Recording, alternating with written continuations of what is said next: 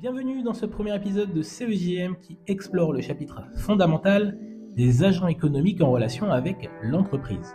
Je m'appelle Jason Gilbert, je suis enseignant formateur en culture économique, juridique et managériale au sein de classes de BTS et je suis ravi de vous accompagner dans cette révision. Pour commencer, plongeons dans l'essence même de l'économie en observant les différents acteurs économiques et leurs interactions dans le circuit économique. Chacun de ces acteurs possède des ressources uniques, assume des dépenses spécifiques et joue un rôle économique crucial. Les différents agents économiques. Commençons par détailler les principaux acteurs économiques. Les ménages, les entreprises, l'État ou administration, et les banques ou sociétés financières. Chacun de ces acteurs détient un rôle économique spécifique, des ressources distinctes et gère des dépenses particulières. Les ménages.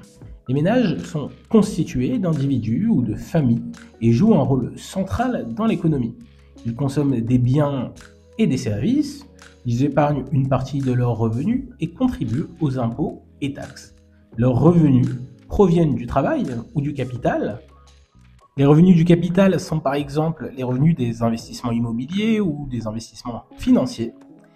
Les ménages sont à la fois des consommateurs, des clients pour les entreprises et les banques, et des utilisateurs des services publics fournis par l'État.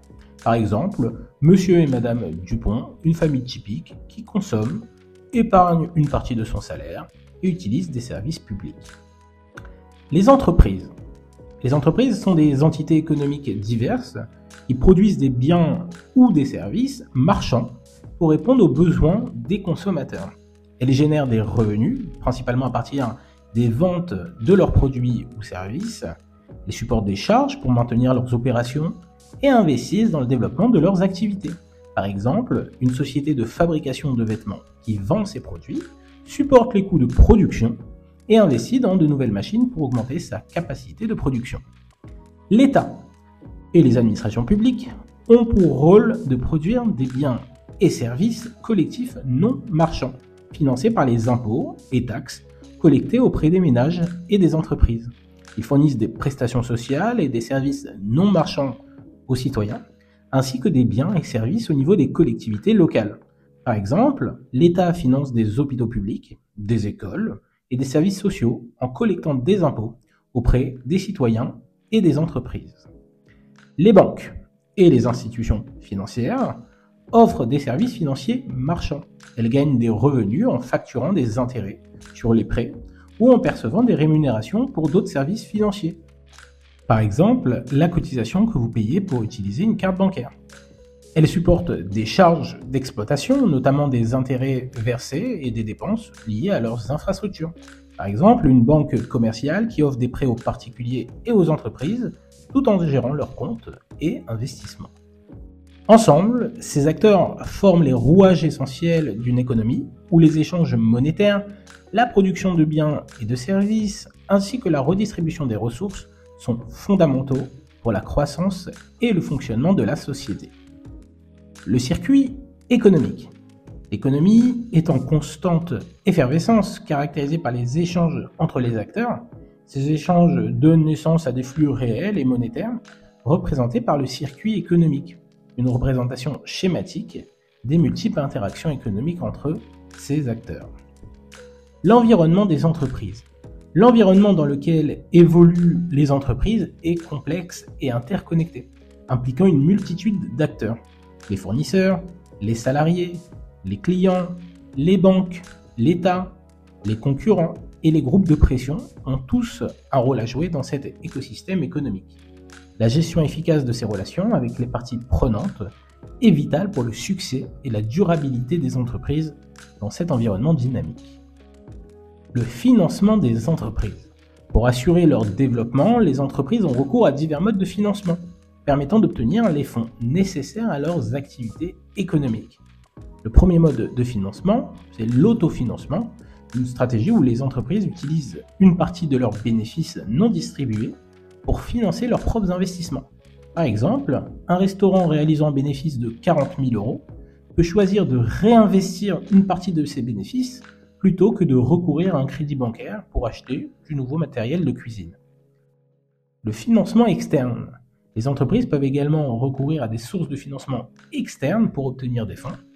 Il s'agit des financements indirects via les banques ou du financement direct via le marché financier. Donc les entreprises peuvent se financer de façon indirecte par les banques. Les prêts bancaires sont une source de financement traditionnelle pour les entreprises et impliquent l'emprunt de fonds auprès des banques pour financer leurs activités. Le financement direct via le marché financier. Certaines entreprises émettent des actions ou des obligations sur le marché financier pour lever des fonds auprès des investisseurs.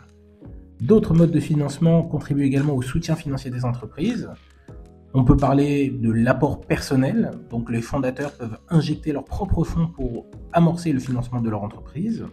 Le love money, ou l'argent de l'amour, cette forme de financement mobilise des ressources financières auprès de proches, d'amis ou de la famille, donc de personnes qui partagent un lien affectif avec les entrepreneurs.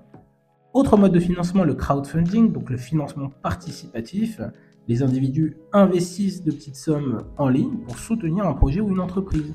Il existe de multiples plateformes en ligne qui mettent en relation des investisseurs avec des entreprises qui cherchent à lever des fonds.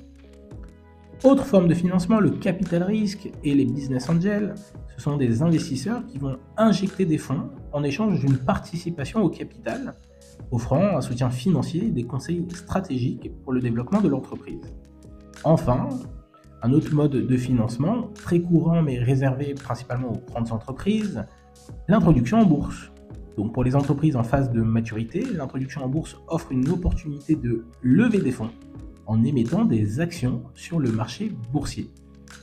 En diversifiant leurs sources de financement, les entreprises peuvent optimiser leurs ressources financières et répondre de manière plus efficace à leurs besoins spécifiques en matière de financement. Tout ceci pour contribuer au développement donc de leur entreprise. Ce premier épisode est déjà fini et couvre les bases de notre chapitre sur les agents économiques. Abonnez-vous pour ne manquer aucun autre épisode. N'hésitez pas à commenter et même à partager à vos camarades. En espérant que cette synthèse vous aidera dans votre révision, et je vous dis à bientôt pour de nouvelles sessions de révision. Et pour un accès complet à des cours écrits, des podcasts exclusifs et des vidéos instructives, inscrivez-vous dès maintenant au cours 100% distanciel sur cegm.fr. À bientôt